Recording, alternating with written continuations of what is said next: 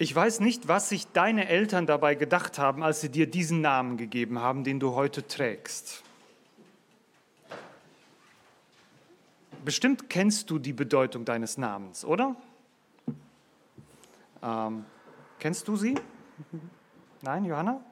Du kennst auch nicht die Bedeutung deines Namens. Da muss ich mal mit deiner Mutter reden, dass sie dir das mal beibringt. Was ist die Bedeutung deines Namens? Die Bedeutung unseres Namens haben unsere Eltern in uns hineingelegt. Und die Geschichte, um die es heute geht oder ging in den letzten Malen, wo wir ja durch das erste Buch Mose gehen, da geht es um den Noah. Und als der Noah ein kleines Baby war, da haben seine Eltern ihm einen Namen gegeben, nämlich Noah, das wissen wir ja schon. Und der Noah, als sie ihm diesen Namen gegeben haben, hat sein Vater noch etwas dazu gesagt, der Lamech. Er hat gesagt, er wird uns trösten von unserer Mühsal, die von dem Erdboden herrührt, den der Herr verflucht hat. Und der Name Noach selbst hat etwas mit Ruhe zu tun, oder im Englischen übersetzt man das mit Rest, mit Ruhe, äh, ein zur Ruhe kommen. Und die Frage ist doch, die wir uns stellen, nachdem wir jetzt die Sinnflut das letzte Mal durchgenommen haben, hat sich die Hoffnung, die der Vater Lamech in den Namen seines Sohnes gelegt hat, durch Noah erfüllt? Ist er ein Vater des Trostes geworden für die Menschheit, für die Generation, in der er lebte und für uns bis heute?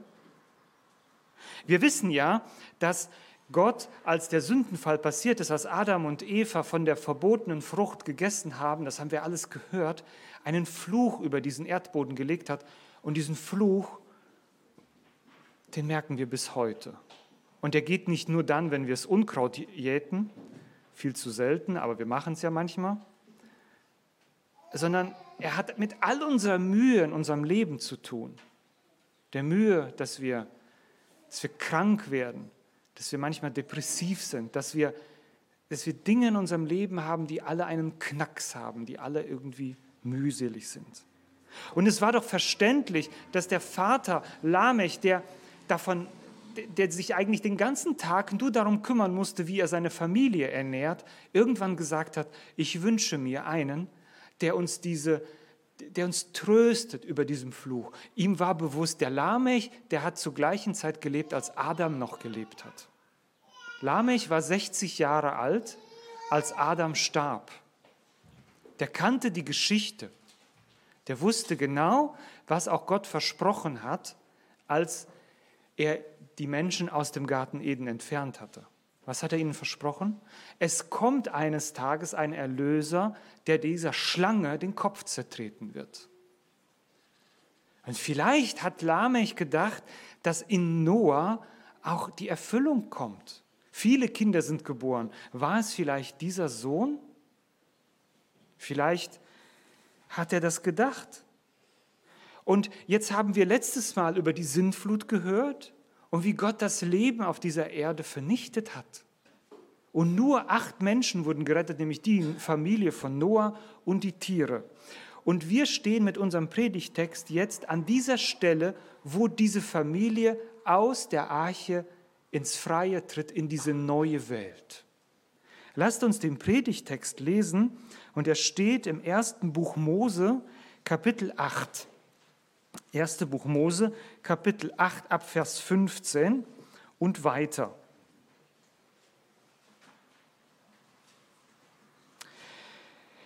Da gebot Gott dem Noah, verlass jetzt die Arche, du und mit dir deine Frau und deine Söhne und deine Schwiegertöchter, alle Tiere mit ihren Arten, die bei dir sind, Vögel, Vieh und alles Gewürm, das auf der Erde kriecht, lass mit dir hinausgehen, damit sie sich auf der Erde frei bewegen und fruchtbar sein und sich mehren auf der Erde. Da ging Noah mit seinen Söhnen, seiner Frau, seinen Schwiegertöchtern hinaus, und alle vierfüßigen Tiere, alles Gewürm, alle Vögel, alles, was sich auf der Erde regt, gingen nach ihren Arten aus der Arche heraus. Noah baute dem Herrn einen Altar, nahm von allen reinen Tieren und von allen reinen Vögeln je ein Stück und brachte Brandopfer auf dem Altar dar. Als nun der Herr den lieblichen Duft roch, sagte er bei sich selbst, ich will hinfort den Erdboden nicht noch einmal um der Menschen willen verfluchen, denn das Sinnen und Trachten der Menschenherzen ist böse von Jugend auf. Ich will hinfort nicht nochmal alles Lebende sterben lassen, wie ich es getan habe. Hinfort, solange die Erde steht, sollen Säen und Ernten, Frost und Hitze, Sommer und Winter, Tag und Nacht nicht mehr aufhören. Dann segnete Gott Noah und seine Söhne mit folgenden Worten. Seid fruchtbar und mehrt euch und füllt die Erde. Die Furcht und der Schrecken vor euch soll auf allem Getier der Erde liegen und auf allen Vögeln des Himmels. Alles, was sich auf dem Erdboden regt und alle Fische des Meeres, in eure Gewalt sind sie gegeben. Alles, was sich regt und was da lebt, soll euch zur Nahrung dienen. Wie einstmals die grünenden Pflanzen, so weise ich euch jetzt alles zu. Nur Fleisch, das noch seine Seele, nämlich sein Blut in sich hat, dürft ihr nicht essen. Jedoch euer eigenes Blut, um wessen Leben es sich auch jetzt, äh, um wessen Leben es sich bei euch handle, will ich rächen. An jedem Tier will ich es rächen und auch an jedem Menschen, an euch untereinander will ich das Leben jedes Menschen rächen. Wer Menschenblut vergießt, dessen Blut soll wieder durch Menschen vergossen werden, denn nach seinem Bild hat Gott den Menschen geschaffen.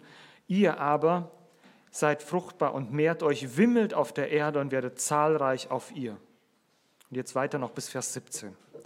Weiter sagte Gott zu Noah und zu seinen Söhnen, die bei ihm waren, folgendes. Ich will jetzt einen Bund mit euch aufrichten und mit eurer Nachkommenschaft, die bei euch sein wird, und mit allen lebenden Wesen, die bei euch sind, mit den Vögeln, den Zahmen und den wilden Tieren, die bei euch sind, nämlich mit all denen, die aus der Arche herausgegangen sind, mit allem Getier der Erde. Ich schließe also meinen Bund mit euch dahin, dass hinfort niemals wieder alles lebendige Geschöpf durch das Wasser einer Sinnflut vertilgt werden sollen und dass niemals wieder eine Sinnflut eintreten soll, um die Erde zu verheeren. Dann fuhr Gott fort, dies soll das Zeichen des Bundes sein, den ich zwischen mir und euch und allen lebenden Wesen, die bei euch sind, auf ewige Zeiten festsetze. Meinen Bogen stelle ich in die Wolken, der soll das Zeichen des Bundes zwischen mir und der Erde sein. Wenn ich hinfort Gewölk über der Erde sammle und der Bogen in den Wolken sichtbar wird, dann will ich meines Bundes gedenken, der zwischen mir und euch und allen lebenden Wesen jeglicher Fleischesart besteht, und das Wasser soll niemals wieder zu einer Sinnflut werden, um alle lebenden Geschöpfe zu vertilgen. Nein, wenn der Bogen in den Wolken steht, so will ich ihn anschauen, um des ewigen Bundes zwischen Gott und allen lebenden Wesen von jeglicher Fleischesart, die auf der Erde ist, zu gedenken. Und Gott schloss mit den Worten an Noah, das, dies ist das Zeichen des Bundes, den ich zwischen mir und allen lebenden Wesen auf der Erde aufgerichtet habe. Soweit das Wort Gottes. Ich bete noch. Herr, und jetzt tu uns die Augen auf, dass wir sehen, was du uns zu sagen hast. Amen.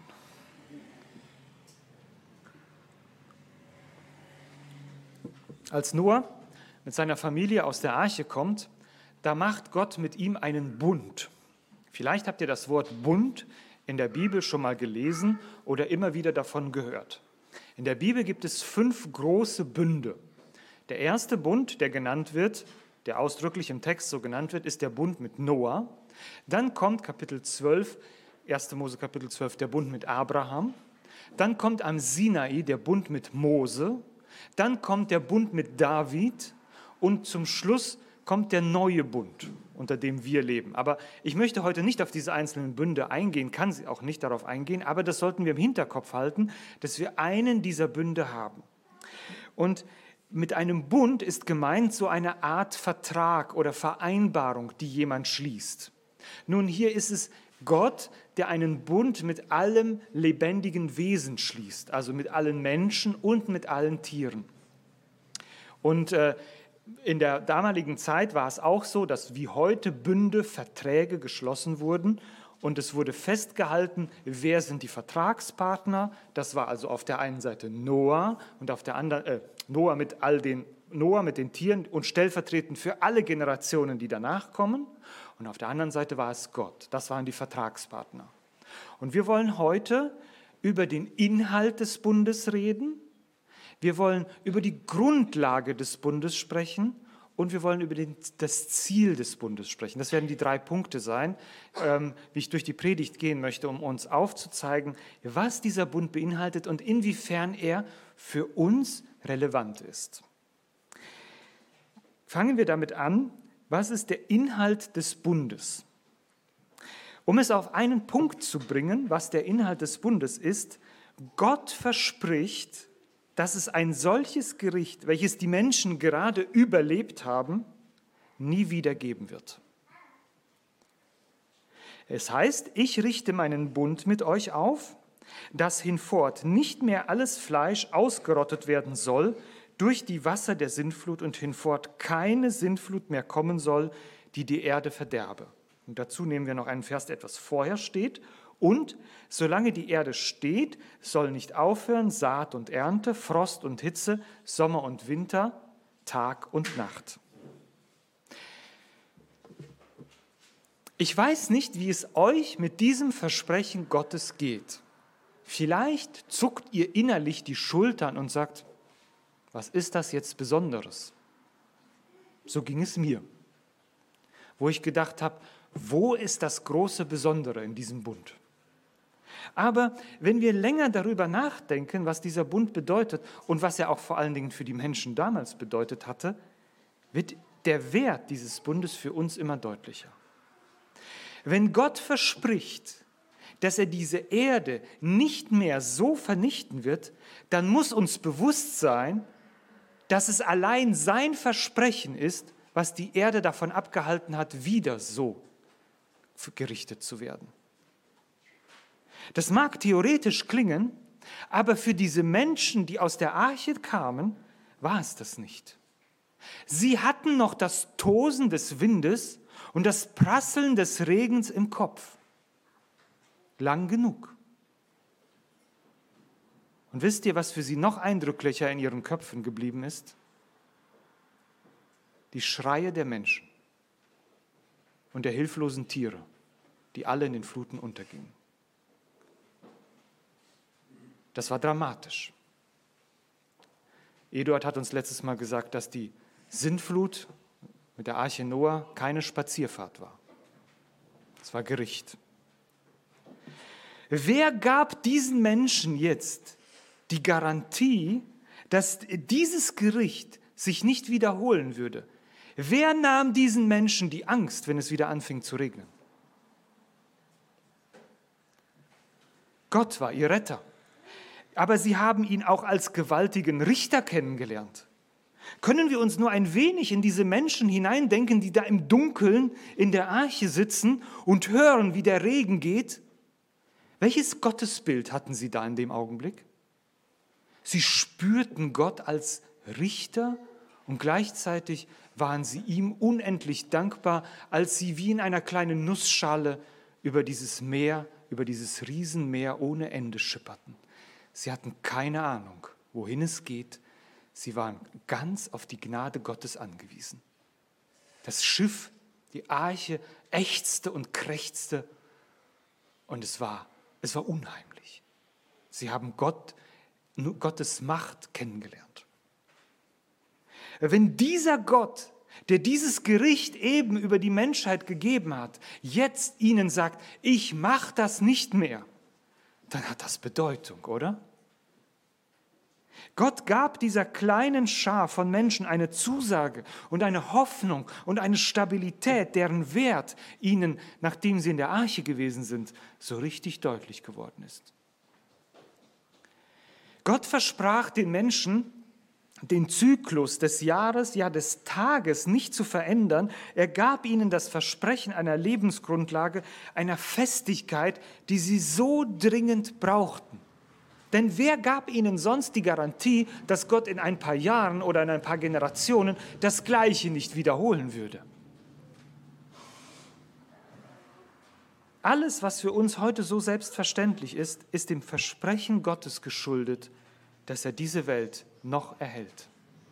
Wenn du heute Morgen aufgestanden bist und dich gefreut hast, dass die Sonne scheint und es war für dich absolut selbstverständlich, dass sie aufgegangen ist und gestern untergegangen ist, dann denke daran, dass das nur deswegen möglich ist, weil Gott das versprochen hat. Es ist kein evolutionärer Prozess, der einfach immer so weiterläuft. Es ist Gottes Versprechen, was diese Welt in Ordnung hält. Was dieser Welt ihren Platz gibt im Universum, was genau das Grad an Winkel, wie die Erde, wie der Globus steht, festhält, was die Erde nicht schneller drehen lässt, was sie nicht langsamer drehen lässt, was die Erde zum Abstand von der Sonne die gleiche ganze Zeit gleich hält wie immer. Es ist allein die Gnade Gottes. Es ist das Versprechen Gottes. Aber werden wir jetzt einwerfen. Hat es nicht schon immer wieder Naturkatastrophen gegeben mit furchtbaren Fluten über dieser Welt? Hat es nicht immer wieder trotzdem Dürren gegeben und Menschen sind an Hunger gestorben in Landstrichen dieser Welt? Ja, das stimmt. Aber diese Katastrophen waren immer regional begrenzt und auch zeitlich begrenzt. Die Welt ging nicht als Ganzes unter. Und sie stand nicht vor dem Weltuntergang. Es geht weiter. Selbst wenn Menschen umgekommen sind in den Fluten oder verhungert sind, weil eben Ernte und Saat nicht funktioniert hat an einer bestimmten Stelle in dieser Welt, sind woanders Menschen weitergegangen, konnten leben. Wir müssen diesen globalen Blick haben. Gottes Geschichte geht mit dieser Welt weiter. Aber sagen wir, wie ist das dann dann mit dem Endgericht Gottes, was er sagt in 2. Petrus 3, Vers 10? Es wird der Tag des Herrn kommen wie ein Dieb in der Nacht, dann werden die Himmel mit Krachen vergehen und die Elemente vor Hitze sich auflösen und die Erde und ihre Werke werden verbrennen. Also doch wieder? Hier wird klar, dass wir genau hinsehen müssen, was der Inhalt des Bundes zwischen Gott und Noah ist. Denn was Gott in den Bund versprochen hat, ist, dass er diese Welt nicht wieder durch eine Sintflut verderben wird. Die Beschränkungen des Bundes, dass es ein erneutes Ende geben wird, auch wenn das an dieser Stelle nicht genannt wird, sind da. Gott hat nicht gesagt, ich werde diese Welt nie wieder vernichten. Er hat nur gesagt, ich werde diese Welt nie wieder durch eine Sintflut vernichten. Und du sagst, was macht das für einen Unterschied? Hey, wenn Gott einen Unterschied da macht, dann mach du bitte auch einen Unterschied. Wisst ihr, was der Unterschied hier ist? Mit dieser Aussage, solange die Erde steht, wird nicht aufhören, sagt Gott der Erde, ich gebe euch jetzt eine lange Zeit von Ruhe. Das hat Gott gemacht. Ich gebe euch jetzt eine lange Zeit von Stabilität. Das war das Versprechen Gottes, das war der Inhalt Gottes in diesem Bund. Ebenso hat Gott im Bund mit Noah den Fluch der Schöpfung nicht aufgehoben, wie es vielleicht der Lamech gehofft hat. Der Fluch der Schöpfung blieb. Es blieb weiterhin so, wie es nachher im Psalm 90 heißt, unser Leben währt 70 oder wenn es hochkommt, sind es 80 Jahre und worauf man stolz ist, das war Mühsal und Nichtigkeit. Und an dieser Stelle, das ist mir wichtig, dass wir diesen Satz jetzt behalten, an dieser Stelle erkennen wir, dass der Bund mit Noah einen Rahmen für die neue Welt vorgibt, aber in einer Welt, in der die Sünde weiter bleibt. Ich habe uns eben gesagt, dass es diese fünf Bünde gibt. Und der Bund des Noah ist sozusagen ein, ein großer Rahmen, in dem die anderen Bünde enthalten sind, auf Grundlage dessen sie möglich sind. Auf diesem Bund stehen wir alle. Denn Gott sagt, das Dichten und Trachten des menschlichen Herzens ist böse von Jugend auf. Und das, das legt er in diesen Bund hinein und sagt, ich mache das, weil die Menschen so sündig sind, gebe ich ihnen diesen Bund. Unter diesen Vorzeichen müssen wir auch die weiteren Bestandteile des Bundes verstehen. Vielleicht habt ihr das mitgelesen und gedacht, hoppla, das ist ja interessant. Ausdrücklich gestattet Gott den Menschen jetzt als weitere Ernährungsmöglichkeit die Tiere zu schlachten und zu essen. Viele Ausleger sagen, da hat Gott etwas geregelt, was schon so war, was die Menschen schon gemacht haben, Ich weiß es nicht, aber es ist ja jetzt auch nicht so relevant. Interessant ist einfach, dass Gott den Menschen die Möglichkeit, die Erlaubnis gibt, das menschliche Tier, äh, das, äh, das, das Tier zu nehmen und zu essen. Zur eigenen Ernährung. Und das tut er unter diesen Vorzeichen der Sünde in dieser Welt. Und gibt aber gleichzeitig auch eine, nicht nur eine Warnung, sondern eine Grenze und sagt, ich will aber, wenn ihr diese Tiere esst, dann sollt ihr sie nicht so essen wie die Barbaren, wie, wie andere Tiere Tiere essen, sondern mit Respekt, mit Anstand. Das Blut soll ausgelaufen sein. Ich weiß, dass es an dieser Stelle natürlich auch unterschiedliche Auffassungen dazu gibt, wie es im Neuen Testament dann heißt, dürfen wir jetzt Fleisch mit Blut noch essen oder nicht. Aber an dieser Stelle geht es vordergründig darum, dass wir Achtung und Respekt haben vor dem, was auf dem Teller bei uns liegt. Ich weiß, dass wir durch die Industrialisierung des Essens mittlerweile für uns nicht mehr klar ist, welch ein Preis dafür bezahlt werden muss, dass wir ein gutes Steak essen. Da muss jemand für sterben. Ich möchte uns nicht zu Vegetariern machen, aber ich möchte uns klar machen, was Gott hier sagt. Dass wir mit einer größeren Dankbarkeit, mit einer größeren Dankbarkeit das genießen, was Gott uns zur Verfügung stellt und mit Respekt.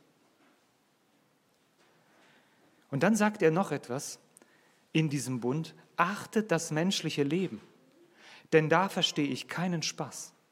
Wer das Leben eines anderen Menschen beendet, dessen Leben, dessen Blut will ich von seiner Hand fordern, von meiner, also werde ich fordern. Und er implementiert hier an dieser Stelle etwas, was viele Ausleger als die erste Anweisung für die menschliche Regierung nennen. Denn er sagt, dass das Blut des Menschen von anderen Menschen gesühnt werden soll. Also das heißt, es wird eine Institution geben, einen Staat, der das Recht hat, für Ordnung zu sorgen und Verbrecher zu bestrafen. Damit diese Sünde, die in diesem großen Rahmen doch noch existiert, irgendwo im Kanal gehalten wird und nicht absolut ausartet. Wie weit sind wir mittlerweile auch da entfernt, sowohl was den Respekt und die Achtung der Tiere angeht, der, der Dinge, die uns Gott zur Verfügung gestellt hat, als auch des menschlichen Lebens? Fragen wir nicht heute, ob es sinnvoll ist, Menschen überhaupt zu gebären, bevor sie aus dem Mutterleib gekommen sind? Und fragen wir heute nicht, ob das menschliche Leben überhaupt noch Wert hat, wenn man da im Altenheim liegt, sollte man nicht Menschen die Möglichkeit geben, vorher sich selbst zu entscheiden, wann sie gehen. Wisst ihr, warum Gott uns nicht die Gewalt gegeben hat über das Leben eines anderen Menschen oder über unser eigenes Leben? Weil, sagt er, sie sind geschaffen im Ebenbild Gottes. Und wenn ich einen anderen Menschen anblicke, dann muss ich immer das Ebenbild Gottes sehen. Und die Achtung und die Wertschätzung dafür, selbst wenn es ein behindertes Kind ist.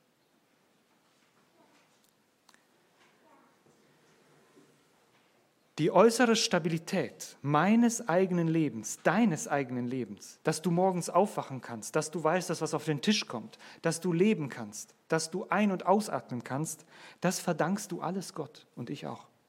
Jede Naturkatastrophe, so schlimm sie auch sein kann, und wir haben viele erlebt auf dieser Welt und werden wahrscheinlich noch viele erleben, sind aber nur ein kleiner Ausschnitt von dem allumfassenden Gericht, welches in der Sintflut war. Wir haben keine Ahnung, wie schrecklich das wirklich war.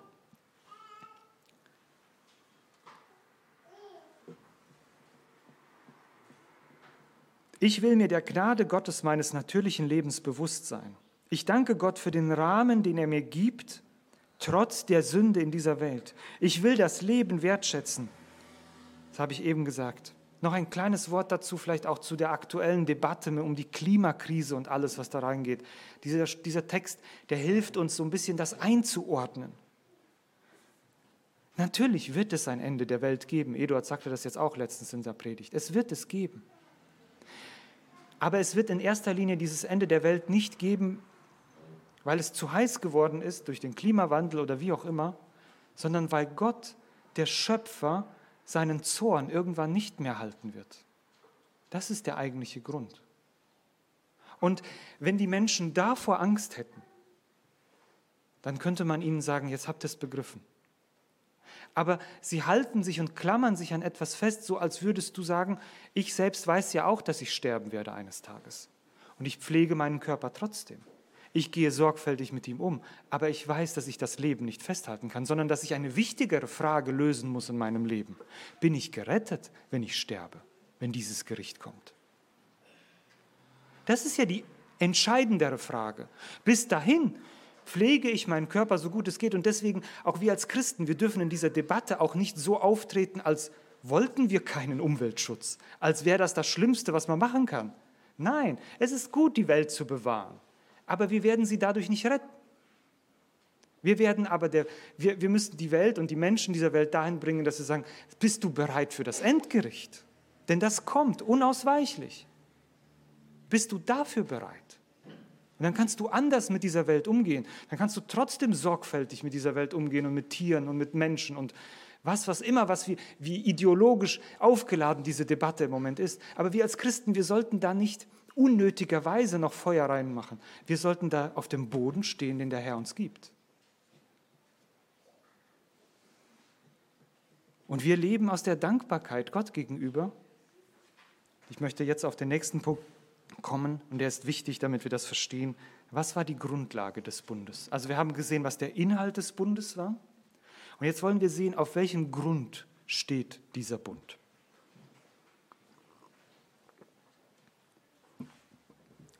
Lasst uns zuerst feststellen, dass nicht Noah es war, der sich an Gott wandte und ihn gebeten hat, solche Sachen nicht mehr wieder zu wiederholen, sondern dass Gott der Initiator dieses Bundes gewesen ist. Wir können diese Bedeutung dieser Tatsache nicht hoch genug betonen. Die Geschichte dieser Welt, die Geschichte der Menschheit, ja deine eigene Geschichte ist die Geschichte Gottes. Es ist nicht die Geschichte des Stärkeren. Es ist nicht die Geschichte der Feldherren oder der Wirtschaftsbosse. Es ist nicht die Geschichte Satans. Es ist Gottes Drehbuch. Und Gott ist nicht ein Akteur. Er ist der Autor der Geschichte. Manchmal wird uns erzählt, dass Gott sich so sehr nach Gemeinschaft mit den Menschen gesehnt hat, dass er nicht anders konnte, als einen Weg der Vergebung zu zeigen und herzustellen. Das ist nicht wahr. Gott ist in sich selbst, in seiner Dreieinheit absolut zufrieden. Er braucht uns Menschen nicht, um noch zufriedener zu sein. Wisst ihr, wofür wir geschaffen wurden?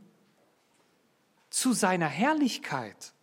Das mag sehr egoistisch klingen, aber das ist das, das einzig Logische, weshalb wir da sind, weshalb Gott Gott ist.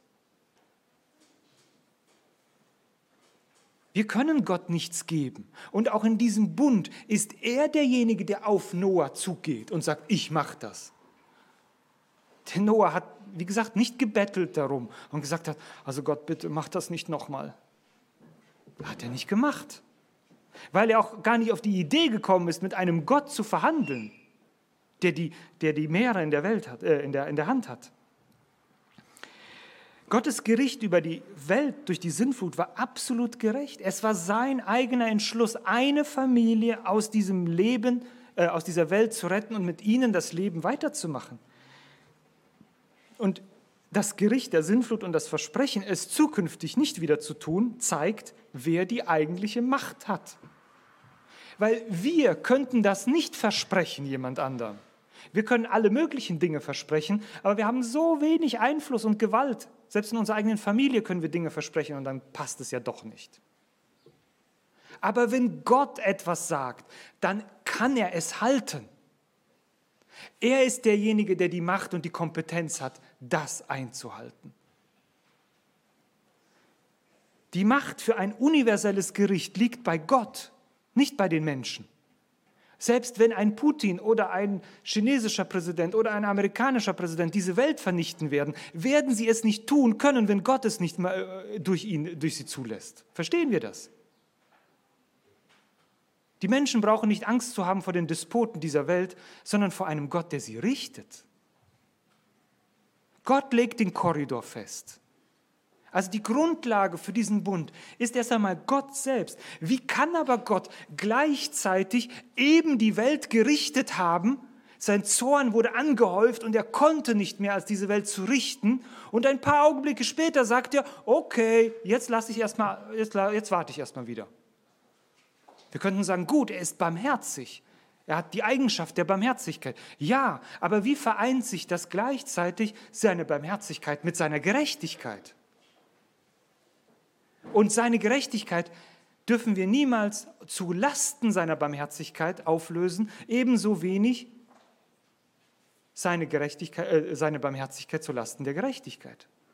Sie sind immer ausgeglichen. Sie sind immer ausgeglichen. Und die, An die Antwort liegt viel tiefer und weiter und der Text deutet uns das an, zumindest sehe ich das hier so. Es ist das Opfer.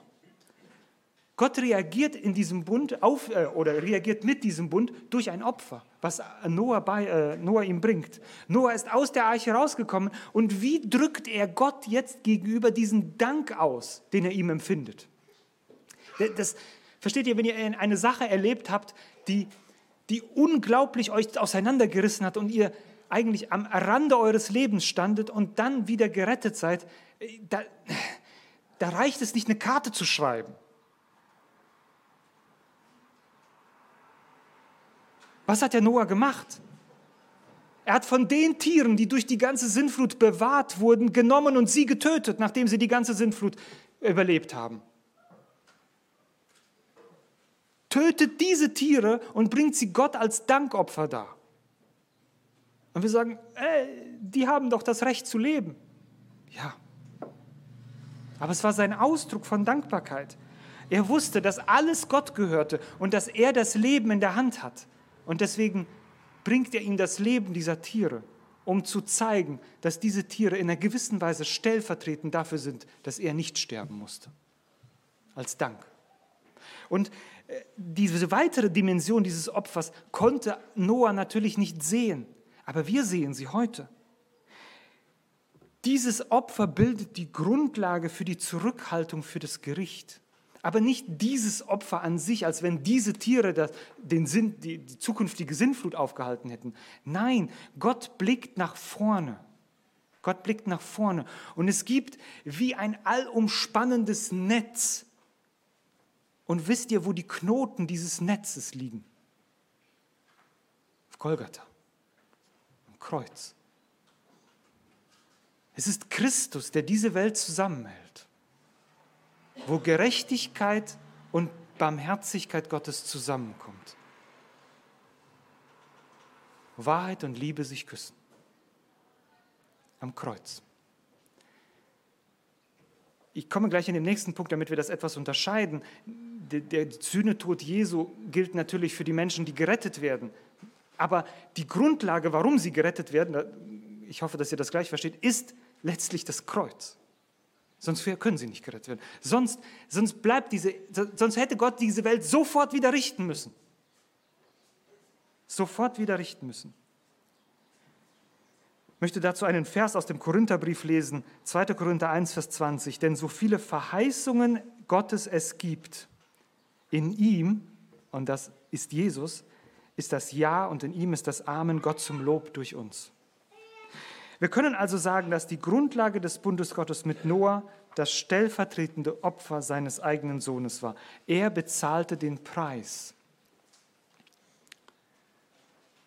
Und da möchte ich uns jetzt an dieser Stelle auch ermutigen, einen anderen Blick zu bekommen oder einen tieferen Blick zu bekommen, auf welcher Grundlage auch unser normales Leben steht. Auf der Grundlage eines Gottes, der gnädig mit uns ist. Auf nichts anderem auf einem gnädigen Gott, der seinen Zorn zurückhält über uns. Auf nichts anderem. Weißt du, was es Gott kostet, diese Welt noch zu erhalten? Werde dir dessen bewusst. Wir sagen manchmal unseren Kindern, dass denen nicht klar ist, was für Mühe und Arbeit es Eltern kostet, jeden Tag für ihre Kinder zu sorgen. Ich weiß, Gott empfindet natürlich, Gott muss nicht so arbeiten wie wir Menschen, aber es ist eben ein Bild um, um zu begreifen, dass, dass wir Gott auch manchmal Mühe machen. Natürlich nicht in der Art, wie bei uns das ist, aber es gibt ja diesen Vers. Du hast mir Mühe gemacht mit deinen Sünden. Und nun komme ich zu dem letzten Punkt. Wir haben gesehen, was der Inhalt des Bundes war. Wir haben gesehen, was die Grundlage des Bundes war. Und das ist mir wichtig zu begreifen, was ist denn das Ziel des Bundes? Man könnte auch fragen, warum hat Gott das überhaupt gemacht? Einfach aus Menschenliebe? Einfach, weil er jetzt die Freude daran hatte? Was war der, der, die Ursache, das eigentliche Interesse dahinter, dass Gott diesen Bund mit Noah geschlossen hat? Und wenn wir Kapitel 8, Vers 21 lesen, dann sieht es ja fast so aus, als würde Gott ein Stück resignieren und sich selbst eingestehen, dass die Menschen immer böse sein werden. Und sagt, ich mache jetzt mit ihnen einen Bund, weil ich merke, die sind eh immer böse, es hat alles keinen Zweck. Das könnte man so meinen, aber wisst ihr, es geht in dieser Feststellung nicht darum, dass Gott eine neue Realität anerkennen muss. Nein, was er hier zum Ausdruck bringt, ist, Gericht wird das Problem der Sünde nicht lösen. Es hat es nicht gelöst. Das Gericht der Sinnflut hat das Problem der Sünde nicht gelöst. Es hat Menschen gerechterweise verurteilt, aber es hat ihnen nicht die Kraft gegeben, ohne Sünde zu leben. Und deswegen sagt Gott, ich mache einen Bund mit ihnen, denn das Trachten der Menschen ist böse, es muss was Besseres geben. Die Sinnflut wird sie nicht verändern, eine erneute Sinnflut. Auch die Angst vor einer erneuten Sinnflut würde sie nicht verändern. Das wusste Gott natürlich schon vorher. Gericht ist ein Ausdruck seiner Heiligkeit in der Reaktion auf Ungerechtigkeit und Boshaftigkeit. Das haben wir gesehen. Das ist unser Gott. Und bitte machen wir ihn nie kleiner. Das ist der Richter, mit dem wir es zu tun haben. Aber er entschließt sich, sich zurückzuhalten, nicht weil er einen Fehler gemacht hat, so als würde er bereuen, dass er die Menschen vernichtet hat, sondern weil er damit ein Ziel verfolgt. Und da wollen wir jetzt hin. Wo ist das Ziel, warum Gott seine Hand zurückhält, obwohl die Menschen nicht besser werden, obwohl das Problem mit der Sünde sich nicht aufgelöst hat? Wir werden im nächsten Predigtext auch über Noah hören, wie er da weitergemacht hat in der Sünde. Das vordergründige Ziel in diesem Text steht so, seid fruchtbar und mehrt euch und regt euch auf Erden, so dass euer viel werde Gottes Bund hat also die Absicht, die Menschheit zu vergrößern. Und dafür gibt er ihnen das Versprechen, sie nicht in Bälde schon wieder zu vernichten, sondern ihnen eine Lebensgrundlage zu geben. Sie sollten sich vermehren und sich auf der ganzen Welt ausbreiten. Ganz einfach gesagt, Gott wollte mehr Menschen. Also Gott hat seinen Zorn zurückgehalten und hat versprochen, diese Welt nicht mehr durch eine Sinnflut zu retten, weil er mehr Menschen haben wollte. Und wir sagen uns ja, wie mehr Menschen? Ja, er wollte noch mehr Menschen und er wollte, dass sie sich ausbreiten auf der ganzen Welt. Das war sein Ziel. Aber wie macht das alles einen Sinn? Lasst uns dazu Apostelgeschichte 17 lesen, wo Paulus vor den Menschen in Athen steht und ihnen sagt, Apostelgeschichte 17, 26 und 30 und 31.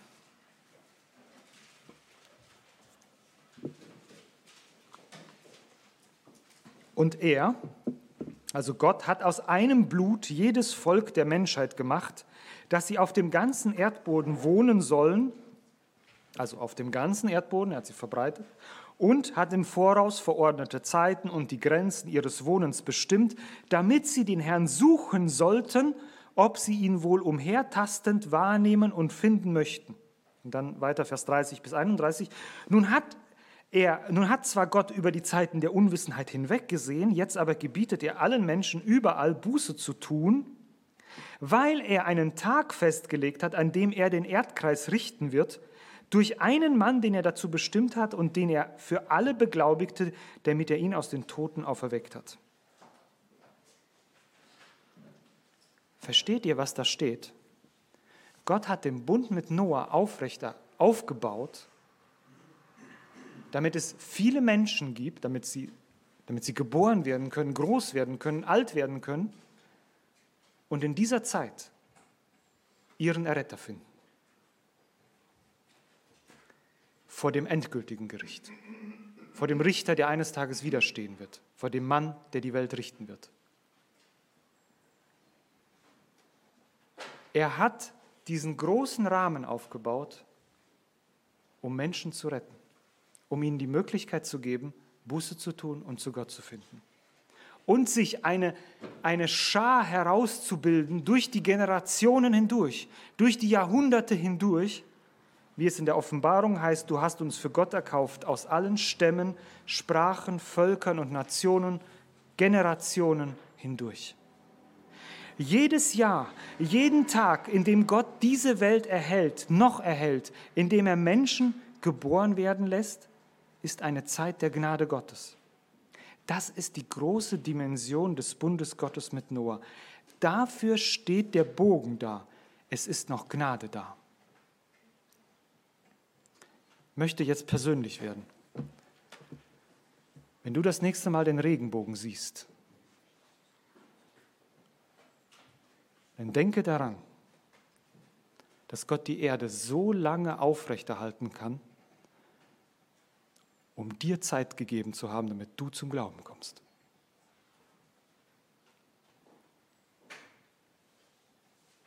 Er hat das Gericht über dieser Welt zurückgehalten, damit deine Generation geboren wird und du dabei bist.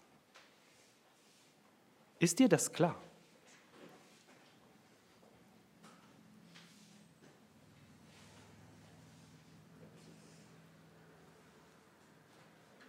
Es kam der Tag in der Menschheitsgeschichte, als ich geboren wurde. Und es kam der Tag, als ich wiedergeboren wurde, weil Gott die Welt vorher noch nicht gerichtet hat. Das ist die große Dimension des Bundes von Noah. Da ist das Ziel. Und versteht ihr, warum das Kreuz so zentral dafür ist? Weil er eine Menschheit wollte, eine Menschheit herausgebildet hat, die dabei ist. Und wenn er die Welt noch nicht richtet, jeder Tag, jede Sekunde, wo er sie noch nicht endgültig richtet, können wir hoffen, dass noch mehr Menschen dazukommen. Ist das nicht wunderbar? Ist das nicht unbegreiflich? Bis es zu spät ist. Und da möchte ich diejenigen ansprechen, die noch nicht wissen, ob sie vor dem endgültigen Gericht gerettet werden. Weißt du es? Wenn du dir nicht sicher bist, dann gibt es nichts Dringenderes in deinem Leben, als diese Frage zu klären. Frage dich nicht, ob die Welt vom Klima gerettet wird oder nicht. Frage dich nicht, ob du gesund bleiben wirst in deinem Leben und wie alt du werden wirst. Frage dich nicht alle möglichen Fragen der Bequemlichkeit deines Lebens, sondern stelle dir diese eine Frage wenn du eines Tages vor deinem Richter stehst, hast du dann Angst oder Dankbarkeit?